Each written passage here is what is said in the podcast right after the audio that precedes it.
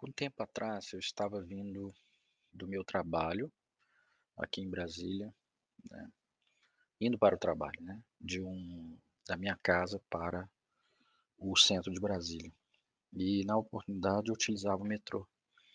E naquele final de semana, Deus tinha sido muito gracioso conosco, comigo e com minha esposa, porque nós recebemos um um treinamento sobre como orar pelas pessoas de uma maneira simples e como estava nos evangelhos. E continuei a praticar e era uma segunda-feira de manhã.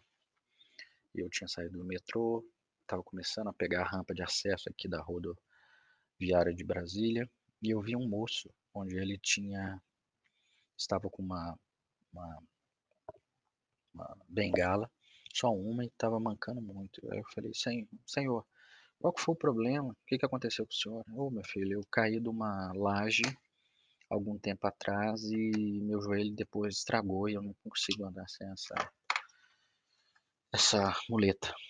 O senhor, o senhor permite orar por, pelo senhor? Eu permito sim. Aí eu fui lá, coloquei a mão no joelho dele, né, pedindo autorização e falei, toda dor agora sai em nome de Jesus, joelho seja restaurado, todas as funções, em nome de Jesus. Pronto. Aí eu falei assim, mexe com a perna. Ele mexeu. O senhor está sentindo dor? Ele falou, não.